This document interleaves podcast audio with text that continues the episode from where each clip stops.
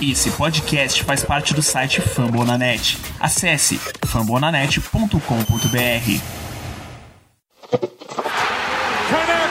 Grand slam. You can put it on the board. Yes. Adam Engel is there. A no hitter. White Sox, White Sox, go, go, White Sox. Let's go, go, go,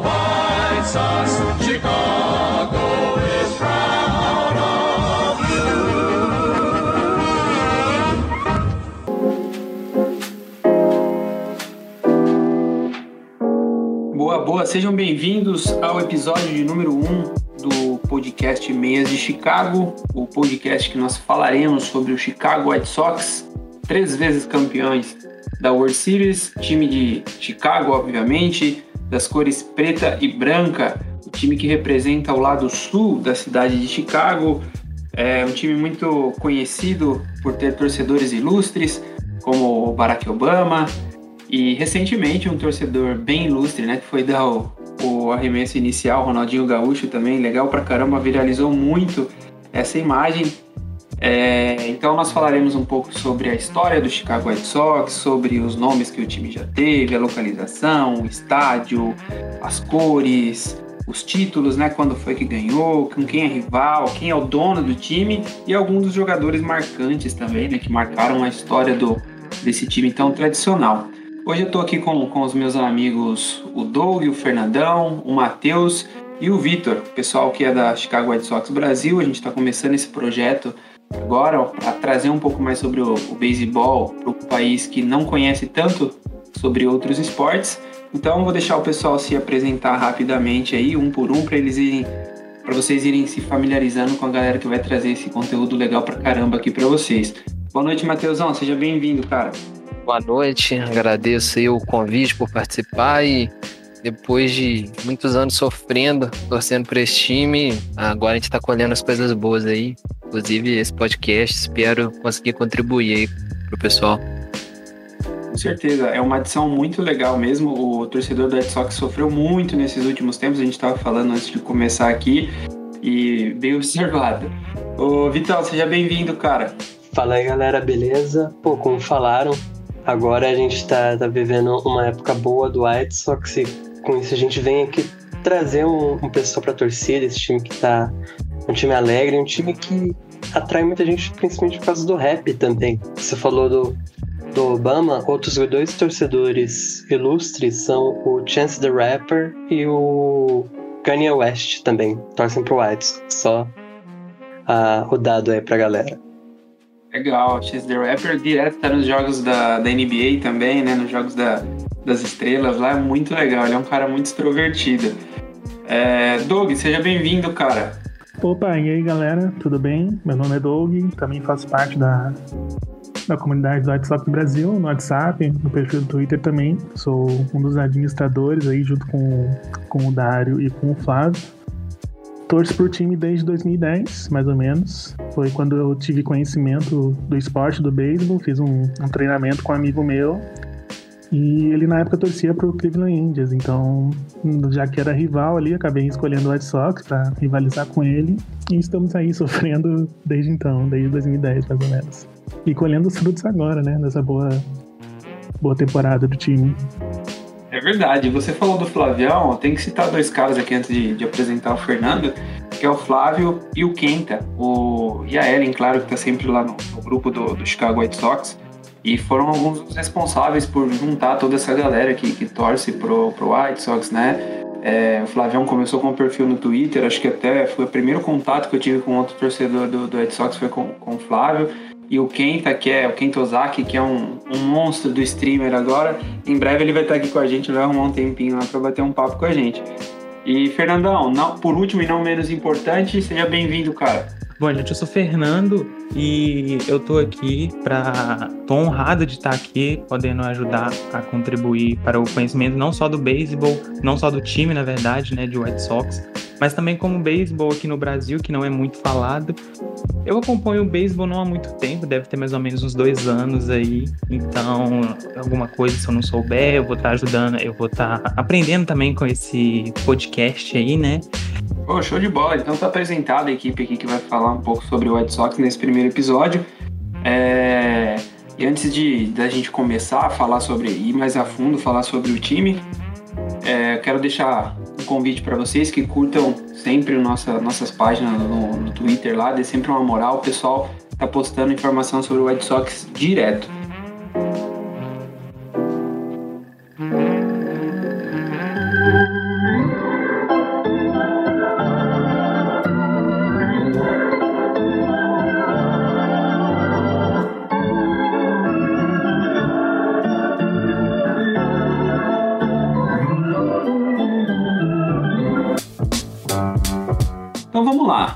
Chicago White Sox é um time que foi fundado em 1894, então faz muito, muito, muitos anos.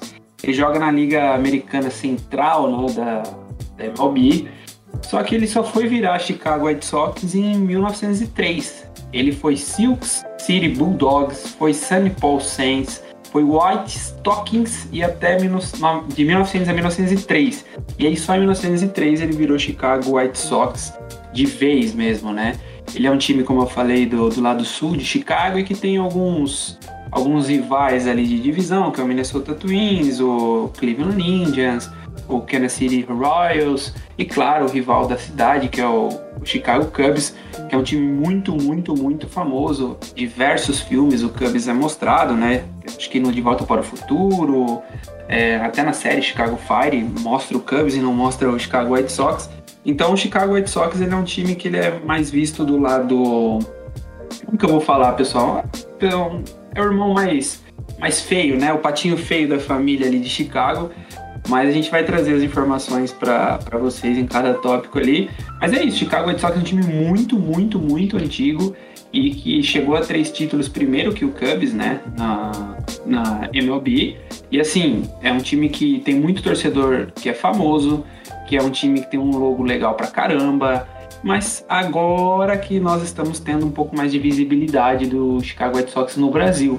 Até porque o Chicago Cubs recentemente saiu da, da fila, né? E não tinha essa visibilidade que o Chicago White Sox vem tendo. Inclusive, né? O nome do Cubs falando... era ser fracassado. Pra quem não tá entendendo, era porque era 100 anos sem ganhar, todo mundo achava maneiro. Agora que ganhou, perdeu um pouco da, Exatamente. Pô, eu, eu, não queria ser tão rude assim, mas o Matheus já veio com, dando voadora no lustre, então é isso. O Cubs, depois de 100 anos, conseguiu vencer um título e agora todo mundo se falava no Cubs, no Cubs, só que agora no, a gente está tendo três vezes, quatro vezes por semana a transmissão do White Sox no Brasil. Então é muito legal a gente ter essa, essa convivência com o White Sox. É muito importante para o torcedor brasileiro conhecer também, não ficar só monopolizado no Cubs em Chicago. E para falar um pouco sobre, eu já falei um pouco sobre a localização assim do, do Chicago White Sox, quero que o Vitão fale um pouco sobre o estádio, sobre os estádios, né, que o White Sox já teve. Por favor, Vitão. O primeiro estádio do White Sox foi o Comiskey Park, que ficava lá na, na zona sul de Chicago. Ele foi construído em 1910 e o nome dele é em homenagem ao fundador do White Sox, Charles Comiskey, que foi dono junto com a família dele durante bons anos, até mais ou menos os anos 60. Eles foram donos do, do White Sox em 2000.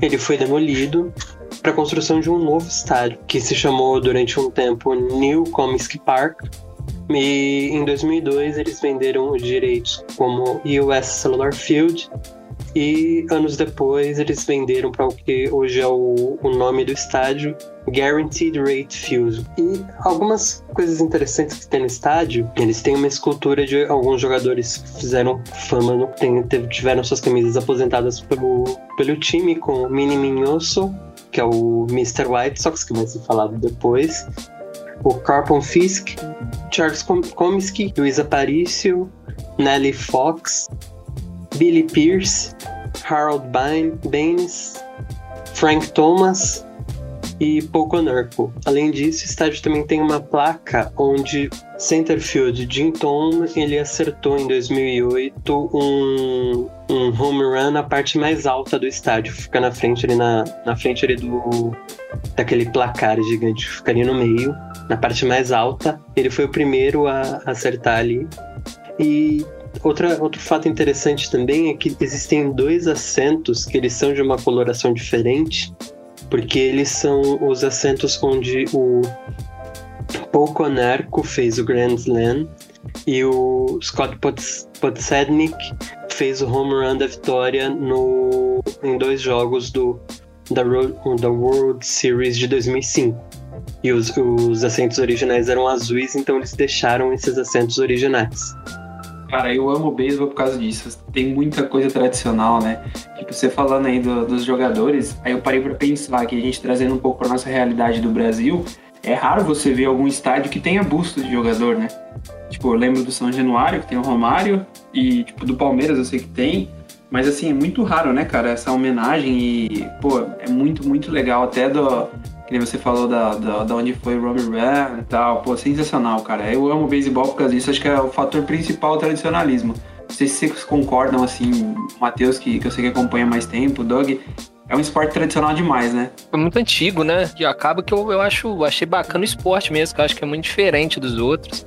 Na época foi o, o que me pegou, assim, foi as histórias, né? E o esporte ser diferente mesmo, eu ter gostado, achado bacana.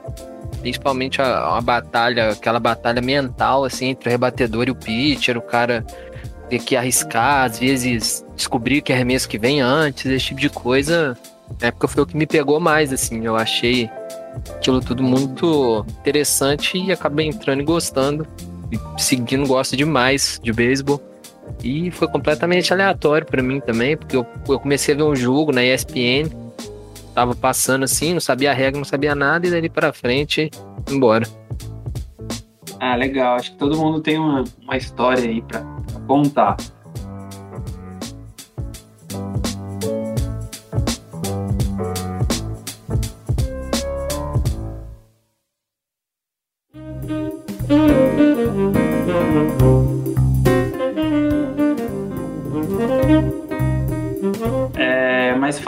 Ainda sobre o White Sox, pra gente não fugir do, do tema, queria que o Fernando falasse um pouco sobre as cores, os, os símbolos do, do White Sox, que já mudaram bastante vezes, né, o Fernandão?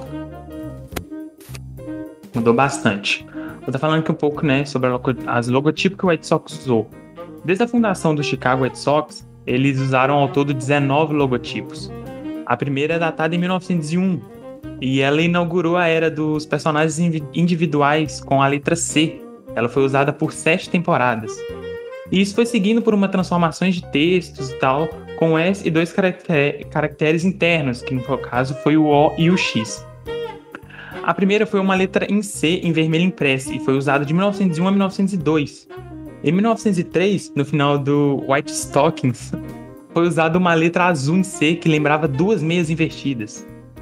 Durante, durante esse tempo, pequenos ajustes foram feitos na logotipo, só que lá em 1917 a letra ela se tornou mais larga e fina, e as letras OX foram alargadas alturas, que aí formou a palavra SOX. Em 1932 e 1935 foi quando foi escrito o SOX e, a, a, e o O era uma bolinha de beisebol, ficou bem bacana, gostei. Na 16ª logotipo, que foi em 1976, e é baseado no desenho de um jogador de beisebol que bate uma bola vermelha com um taco azul, e no final é colocada a inscrição Chicago White Sox. Em 1991, até os dias de hoje, é a versão moderna em um retalho artístico da emblema de 1912, que foi proposta uma letra maiúscula com dois caracteres pequenos, né, que a gente tem hoje de hoje em dia, que é aquela letra preta. E cara, você acredita que no mundo dos esportes existe um escândalo associado a esse logotipo?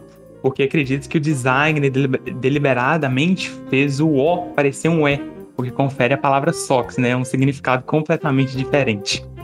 Bom, apesar da discrepância, a gerência decidiu manter o símbolo ambíguo para chamar atenção para o nome. E olha, vou falar para vocês, funcionou, tá? Que quando eu tava vendo um jogo do time pela primeira vez, uma das coisas que mais me chamaram a atenção foi essa logo. A emblema é, do White Sox os donos da franquia não seguiram o caminho batido e não usaram a imagem de meias no simbolismo da equipe. E depois de renomear e adotar o nome do logotipo como ele é, na forma de uma inscrição, porque a palavra é curta, consiste em apenas três caracteres e fica lindo na parafernália do beisebol. E confirmando, cara, fica. Falando algo interessante sobre o uniforme do White Sox, esses uniformes mais antigos, tem uma história de 2016 que o White Sox ele foi jogar com um uniforme antigo que fazia referência a uma camisa utilizada nos anos 70, que ela tinha uma gola diferenciada, parecendo uma gola polo. O jogador pitcher na época, Chris Sale, que hoje está no, no Boston Red Sox, ele não gostou da camisa. E ele, na verdade, ele não é ele não gostou, ele odiou tanto a camisa que ele não quis jogar. E ao ser obrigado a jogar, ele pegou uma tesoura e ele rasgou todas as camisas que estavam no, no vestiário para que ninguém jogasse com aquela camisa porque ele tinha achado horrorosa. E aí ele foi suspenso. Mas essa é uma história que entre os fãs é, é algo assim hilário de, de, se pensar. Cara, e, e, recentemente, até recentemente, eles usaram uma camisa de, da, da logotipo de 1976. E quando eu vi pela primeira vez, cara, eu achei ela muito bonita. Eu já queria comprar Sim, na hora uma, velho. Uhum. E essa camisa do SOX, que é o primeiro logo, a gente vai poder ver, agora datando um pouco o podcast, durante os jogos do, do Field of Dreams, que eles vão utilizar as camisas de dos anos 10, ali, né? anos 10, anos 20. Que camisa linda, hein? Do, utilizadas no filme do, do Campo dos Sonhos. Com o Kevin Costner, né? Um filmaço. Eu falei que estava no Netflix, mas não tá. Tá nos links alternativos da vida aí. Então, quem quiser, é só botar no Google aí que dá pra baixar um filmaço muito legal. É um, para quem gosta de beisebol, é imprescindível que assista. E essa história do Chris Sale aí, eu, eu vi esses dias, cara, eu não sabia. Mas que camisa feia mesmo, né? Que, que fizeram lá. Meu Deus do céu, cara. Inclu inclusive, Chris Sale podia tudo, porque era um dos únicos jogadores bons daquele time. Então, se tivesse botado fogo nas camisas, estava tudo bem. Apoio, todo apoio a Sale que me dava alegria na época que ninguém me dava. Pode rasgar a camisa, Sale. Onde quer que você esteja, Todos, tinha toda a razão. Ai, caramba, o Sale foi trocado pro, acho que pro Boston mesmo, né? Ele, ele é, foi, o né? principal, principal retorno do Sale é o Moncada, né? Que hoje tá no time. E o Moncada. Uhum. É, o Moncada que é um prospecto que desde a época já era muito falado, né? Que desde quando saiu de Cuba, era um cara muito bem cotado, assim. Ele era é, mais pra frente eu até pretendo falar um pouco mais sobre isso, sobre como esse time atual nosso formou, né? Mas ele na época, na época a gente ficou muito feliz, né, assim, já que ia pro rebuild, se tinha muita esperança nele. Já fica um, um tema para os próximos podcasts aí, a gente falar como esse time do White Sox, que depois de, depois de tantos anos para os playoffs, né, na temporada passada, temporada reduzida por conta da Covid, então é um cast legal para a gente abordar um assunto muito top. E pra gente continuar ainda falando sobre a história do Chicago White Sox, o Doug tem aí pra gente para falar sobre os títulos, as rivalidades do, do White Sox. Isso, isso, só pra também dar o meu ponto sobre os logotipos, na época lá, dos anos 70, pra mim é um dos meus favoritos. Todos os logotipos do, da liga inteira, inclusive. É, é bem difícil achar um, um logotipo tão descolado quanto aquele, inclusive. Pelo menos é o que eu acho, assim. Uh, então, sobre os títulos, uh, o White Sox tem três World Series, que aconteceu em 1906, 1917 e 2005. Também conseguiram seis títulos da Liga Americana, 1901, 1906, 17, 19, 59 e 2005. E três títulos de divisão, 2000, 2005 e 2008. Os principais rivais assim, do White Sox na liga seria principalmente o Cubs, que é o rival da, da própria cidade, que tem até o, o duelo chamado de Crosstown entre, entre os dois clubes na cidade. Uh, o Minnesota Twins também seria, acho que, é o rival mais antigo da, da, da Liga Central do White Sox. E também o, o Tigers, Detroit Tigers, que acabou sendo um rival mais, mais chatinho a partir do, dos anos 2000 também dá para se considerar um pouco o Houston Astros, né? Que a gente fez a World Series contra eles em 2005. Até para criar um, algum tipo de rivalidade, até que o, os dois times hoje estão muito bem, né? Tanto o Houston Astros quanto o White Sox. E talvez também poderia ter sido criada uma rivalidade contra o Milwaukee Brewers, porque é o time mais próximo de Chicago, né, de, no quesito geograficamente, né? mas que acaba não jogando bem pouco contra a gente quando joga. Então não dá para criar muito uma rivalidade, mas seria mais ou menos esses os nossos rivais. É, acho que com o, com o Brewers acontece aquela grande máxima do inim, o inimigo do meu inimigo é meu amigo, né? Porque ele tá na mesma divisão que o Chicago Cubs. Então, muitas vezes, o torcedor do White Sox ele tem uma certa simpatia pelos times que jogam na, na mesma divisão que o Cubs, porque batem no Cubs. E falando sobre o Astros aí, tem muita gente que, que vai ouvir a gente aí que vai se perguntar por, causa, por, por que da rivalidade, né? Por que que, que o Doug citou e tal. Então, quem tiver curiosidade de saber, coloca no YouTube lá. World Series de 2005, White Sox e Astros. Foi um jogo, pelo menos o último jogo foi muito legal. Eu assisti o jogo inteiro, achei para assistir na, nos links alternativos da vida aí. É muito, muito top.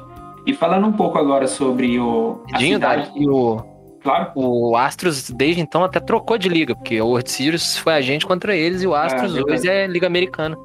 Na época era tinha que trocar de, de país também, né? De, sei lá, de esporte. E o que Mas hoje, hoje a gente joga até mais contra eles porque a gente tá na, na mesma liga, né? Antigamente não, antigamente eles eram da Liga Nacional e jogos interligas são uma coisa nova do beisebol pra quem é mais novo. O primeiro jogo da Liga Nacional contra a Americana é, na temporada regular foi em 97, então antes nem existia esse tipo de jogo. Então é uma coisa até que recente, se você for olhar. Legal, top, cara. Eu, eu mesmo não sabia que era de 97 só não. Antes só se enfrentava na World Series. O time eu só jogava, o time da Liga Americana só jogava com o time da Liga Americana, da Nacional, só da Nacional. De 97 isso começou e com o passar dos anos foi aumentando o número de jogos interligas, né? Hoje tem bem mais que tinha na época e a tendência é só aumentar mais. Demais, cara. Eu mesmo não sabia. Conhecimento gratuito aí do, do Mateusão.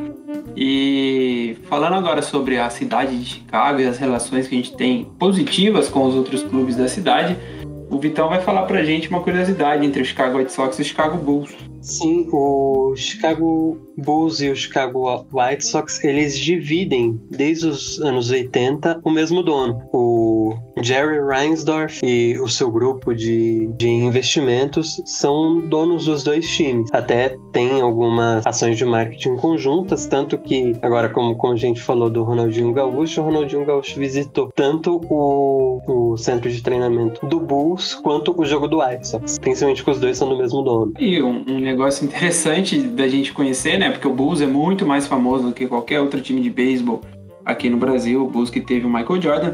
E por sinal, jogou nas ligas menores do White Sox, no Birmingham Barons, né? Quando ele teve aquele ato da, da NBA, que ele quis ir jogar beisebol para realizar um sonho do pai dele, que inclusive aparece no Space Jam 1, né? Ele sendo devolvido pro, pro jogo do, do, do, do Birmingham. Então é muito legal essa cena aí do, do Space Jam. Acabou de sair o 2, mas o 1 pra mim é infinitamente melhor. So, ich gehe von Bord. Ich gehe von Bord vom Kreuzfahrtschiff.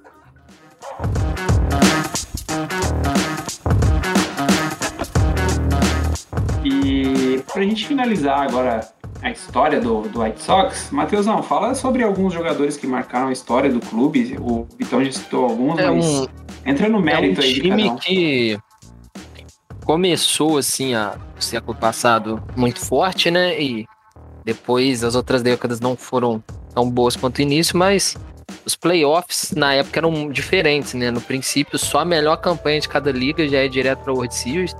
E depois era muito difícil classificar. Então, o White Sox tem temporadas com mais de 90 vitórias antigas, onde o time não foi para os playoffs por causa de como eram as vagas, eram muito poucas e eram só para os realmente os melhores times mesmo.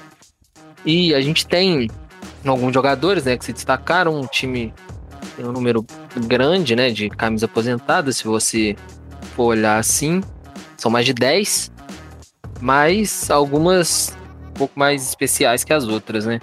Além da, da do Jack Robinson, que todos os times têm aposentadas, o White Sox tem a 2, a 3, a 4, a 9, a 11, a 14, a 16, a 19, a 35, a 56 e a 72. E desses jogadores, eu acho que o Mini Minhoso, ele é um dos mais famosos, assim, né, na história do time, na torcida. Ele morreu tem alguns anos. Ele que é cubano, era cubano, né? E ele é conhecido, né? Até ficou conhecido como Mr. White Sox. e jogou aqui no time, teve duas passagens, acabou jogando por uns sete anos e ele saiu exatamente quando o time foi para o World Series e depois voltou, mas ele ficou famoso aqui, ele foi All-Star nove vezes e ele também é, é, um ícone né, de causa social, porque ele ficou conhecido por ser é, por jogar nas Negro Leagues antes do beisebol permitir que os negros jogassem na MLB. Então ele foi campeão da Negro League, chegou, foi Gold Glove, foi líder de base roubada, era um jogador muito rápido, né? ele era segunda base. Então é um interessante.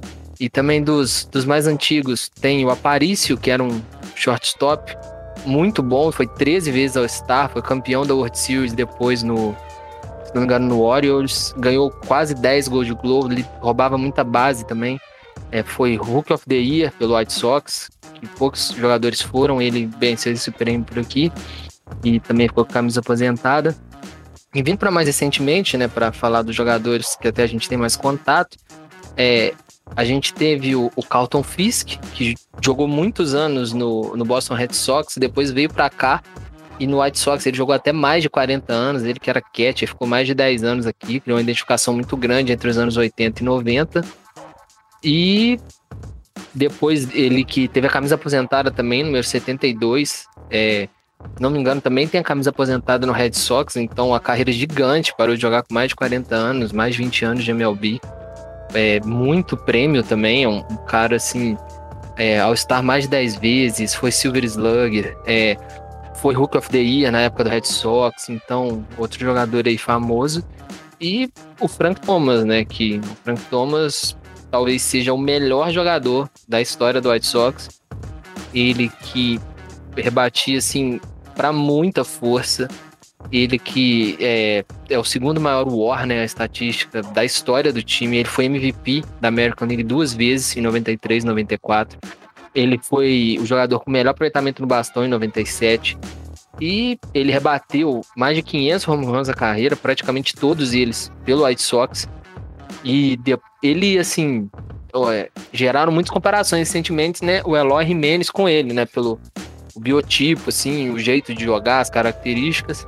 Então era um jogador mais nessa pegada que acabou é, não participando da World Series que o time ganhou, mesmo sendo o último ano dele aqui. Ele estava com problemas físicos, não jogou. Então, era um cara extremamente identificado, que acabou não conseguindo ser campeão aqui, mas não impediu de ter até uma estátua. A torcida, os torcedores atuais amam ele. Ele tá sempre por lá, participando de transmissões. É, não, não tem tanto tempo que ele parou de jogar, né? Ele parou de jogar nos anos 2000 já, então é um jogador assim extremamente ligado mas o cara que, que não era tão bom quanto ele, se você for ver assim, talvez, mas criou uma química com a torcida sem igual, foi o Conerco, que era o melhor jogador de, de bastão do time campeão da World Series de 2005. O cara que é, teve dificuldade de entrar, teve uma passagem na MLB, teve uma passagem nos Dodgers ruim, depois uma passagem muito curta pelo Reds também não muito boa até que ele chegou no White Sox e a história dele mudou, né? Ele jogou demais aqui, ele conseguiu ser All-Star algumas vezes, ele foi MVP da, da final da, da Liga Americana, nosso título de 2005. Ele foi capitão do time, uma coisa que poucos jogadores ganham no beisebol, não é tão comum. Ele foi capitão do White Sox por quase 10 anos. E ele bateu o Grand Slam histórico né, na final contra o Houston Astros, que é um dos momentos mais marcantes, se não o mais marcante da história da franquia. Então é um cara que criou, assim, acredito que de identificação deve ser o talvez o jogador mais identificado nos últimos anos com a franquia. Ele foi a cara daquele time campeão. Ele era o jogador que ficou famoso. Ele, ele jogou aqui anos e anos, foram 15 temporadas com o White Sox. Então, o cara, assim, é, para quem é torcedor, né? Eu ainda cheguei a ver ele jogar, porque ele parou em 2014, ainda peguei uns bons anos dele. 2010 e, entre 2010 e 12 ele foi ao estar as três temporadas e eu já assistia. Foi quando eu comecei, então é um jogador que eu particularmente gosto demais, exatamente por ter acompanhado. E eu acho que para fechar, assim, outro que é importante, vale a pena falar, o Mark Burley, que era arremessador também desse time de 2005, campeão. Jogou aqui muito tempo e tem, eu acho que todo mundo que acompanha, né, um pouco mais, é familiarizado com o fato que ele arremessou um perfect game pelo White Sox, um dos, dos que tem na franquia. E, e além disso, também arremessou um no-hitter, né? Que são coisas que acabam ficando marcadas. E esse perfect game dele foi em 2009. É, e isso é, ficou marcado, assim, nele, que era um pitcher que defendia muito bem. Era um cara constante, não era aquele jogador Cy Young, mas era um cara que comia 200 entradas, eliminando bastante gente, pouca lesão. E, e o título, principalmente, marcou ele de vez aqui. Foram muitos anos no White Sox. Ele, a gente draftou ele. É, ele cresceu no time, ele jogou 12 temporadas, se não me engano.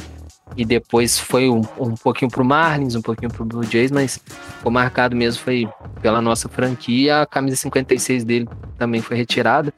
Acho que esses são os principais, tem alguns mais antigos e tudo, mas acho que esses são os mais conhecidos, assim. Sim, você aí. falou da.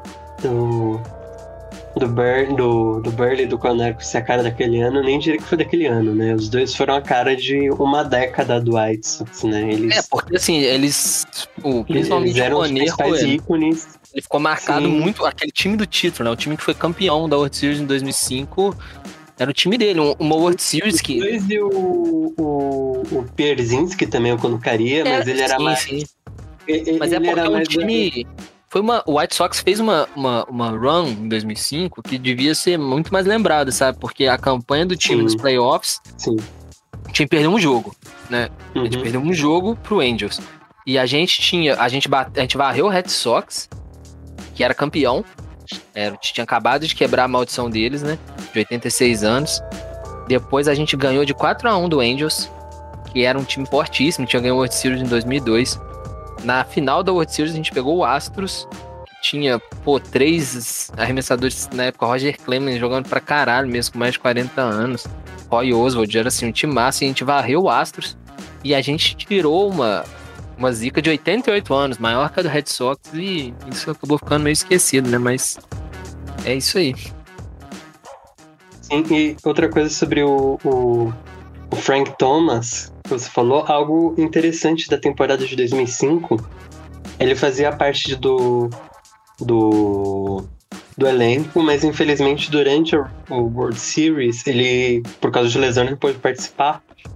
E o Ozzy Gillen, que era o técnico na época, ele chamou o, o Frank Thomas para fazer o, o, o primeiro pitch, a cerimônia do, do first pitch no primeiro jogo contra o Red Sox e ele foi ovacionado pela torcida. E depois ele até recebe o, o anel de, de campeão do White Sox, do, do Sim. World Series. E o Frank Thomas que segue a nossa página no Twitter, né? Sensacional, velho. A gente tem um dos maiores jogadores da história que segue a gente lá no Chicago White Sox do Brasil. Então, sensacional. E vocês falaram do Perfect Game do, do Burley. É, pô, eu assisti tem pouco tempo os melhores momentos daquele jogo. Assim, absurdo, né, o cara? Foi praticamente assim, Sim. impecável. Não teve, claro, um jogo perfeito, mas geralmente podem acontecer alguns erros, né? Alguns swings absurdos que os caras caras tentam, mas naquele jogo parece que foi um, um nível de dificuldade assim imenso, né, cara? Sensacional. Sim, sim. E algo interessante do Burley também, vale a pena para para quem estiver ouvindo, procurar por Baseball Beats, é, Mark Burley, dizer, Mark é, Speedrun, que ele faz uma comparação com o Speedrun que tem no videogame, que o Mark Burley ele era um dos, um dos pitchers com menor tempo entre um lançamento e outro. É, ele Isso era é bem uma, uma rápido parada mesmo. muito interessante dele. Isso é verdade. Depois o White Sox teve pô, coisas que foi o Sale, porque o Sale era. Cara, o Sale era. o- Sei lá, acho que ele era o melhor pitcher que eu vi jogar no White Sox. Ele não foi saindo por detalhe, porque dava. Acho que especialmente 2014 ali, eu não lembro quem ganhou, mas o ano dele foi monstruoso. Ele sempre bateu na trave pra alguém que, que acabou jogando muito, mas ele jogou demais aqui. Acho que dos pitchers que eu vi, assim, ele foi o melhor, assim, o auge dele. Esse ano tá muito bom também, mas ele jogou muito. O Ramires jogava bem, o Conerco, mas o, o seu era bom mesmo, sabe? Era Pô, aqueles, aquele ace, assim, é o cara. É, é que foi um dos que, dos que sobraram ali. Do, quando foi É. um pouco antes, do- foi naquela época melancólica que você sentia que tava vendo o rebuild. É, ele surgiu ali, né? Foi, foi muito bem trabalhado. E, e- era o que tinha ali e o que a torcida se agarrava, né? E é engraçado. É engraçado que quando o White Sox draftou ele, tinha muitas dúvidas. Se tinha muitas dúvidas a respeito da mecânica dele, né? Quem nunca viu ele arremessar, quiser procurar. É realmente estranho, assim. Ele fazia um movimento muito. Muito estranho com o cotovelo tal. Parecia que botava uma força muito grande. E ele sofreu com lesão por causa disso e, e começou a especular, né, que talvez ele teria que ir para Tommy John em algum momento e foi o que aconteceu, né? Ele tá se recuperando da Tommy John que ele fez porque o cotovelo dele não aguentou a, a mecânica agressiva dele, especialmente no slider. Então, era um cara, foi um cara que por muito tempo foi um dos poucos bons jogadores aqui e, como eu falei, rendeu moncada, né, no fim das contas. Sim. O Matheus citou a questão do, do Frank Thomas e o Connick serem ah, as caras né, do, do Sox atual. Acho que dá até pra gente separar um pouco, um pouco por eras, assim.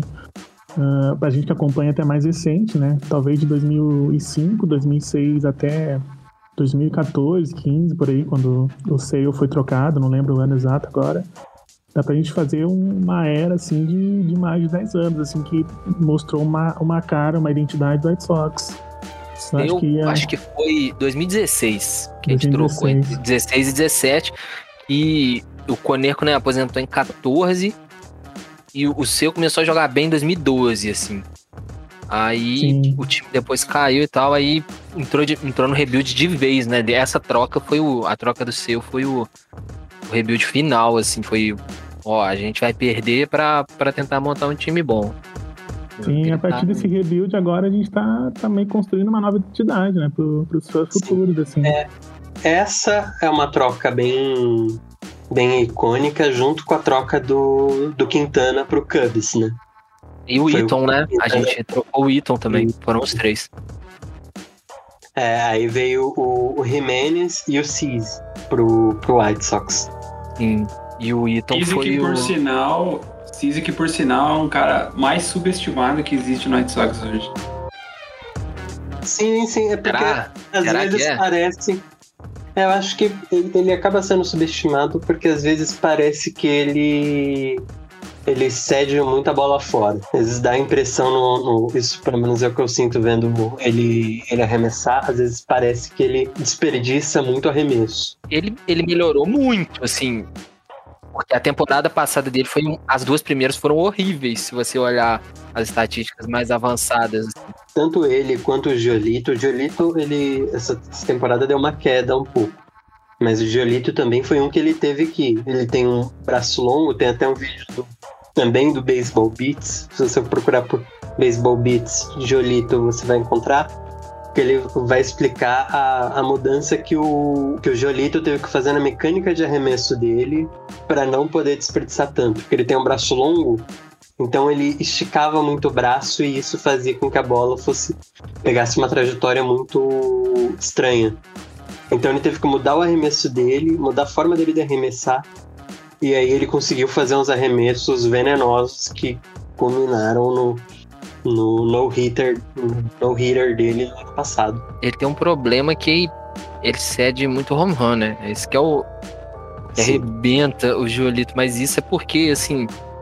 Quem acompanha as partidas pode reparar. É uma, duas vezes por jogo, pelo menos. Ele manda um, manda um change-up. Dá pra chamar de bola de home run derby. É Assim. O change-up não faz nada e fica flutuando no meio da zona. Essa é a bola que ele que o nego manda pra fora do estádio sempre contra ele. É incrível, assim, ele é uma, duas dessas por jogo. Se essas passam, num dia bom, principalmente, ninguém toca nele. Quando ontem, por exemplo, ele foi incrível no jogo. Dia de ontem, ninguém tocou nele. Ele cedeu um home run, mas mais nada. Quando ele tá bem, ele tá bem.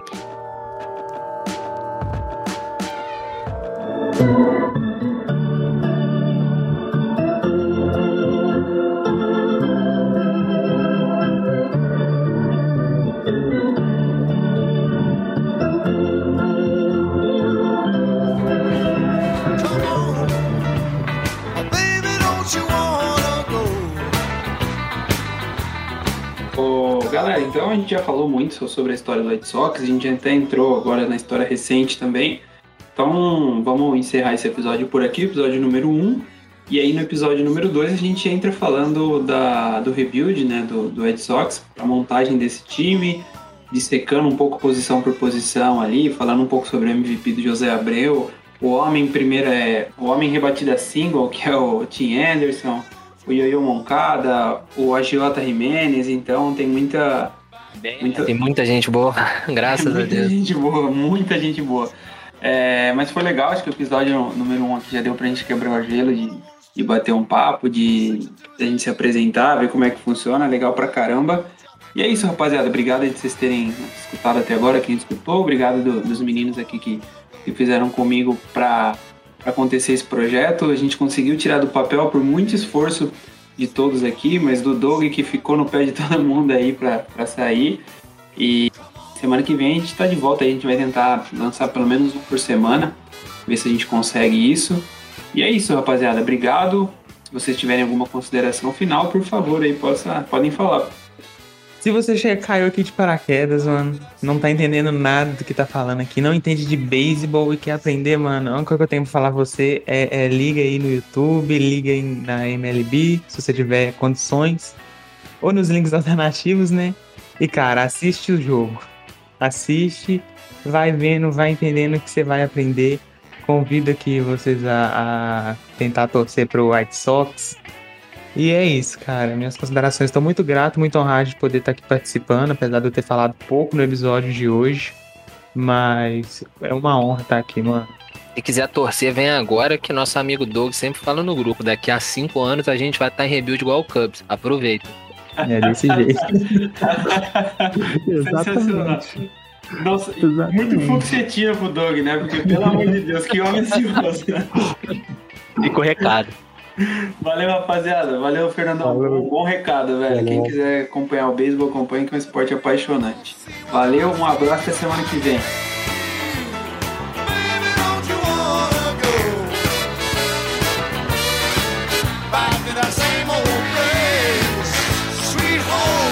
Chicago?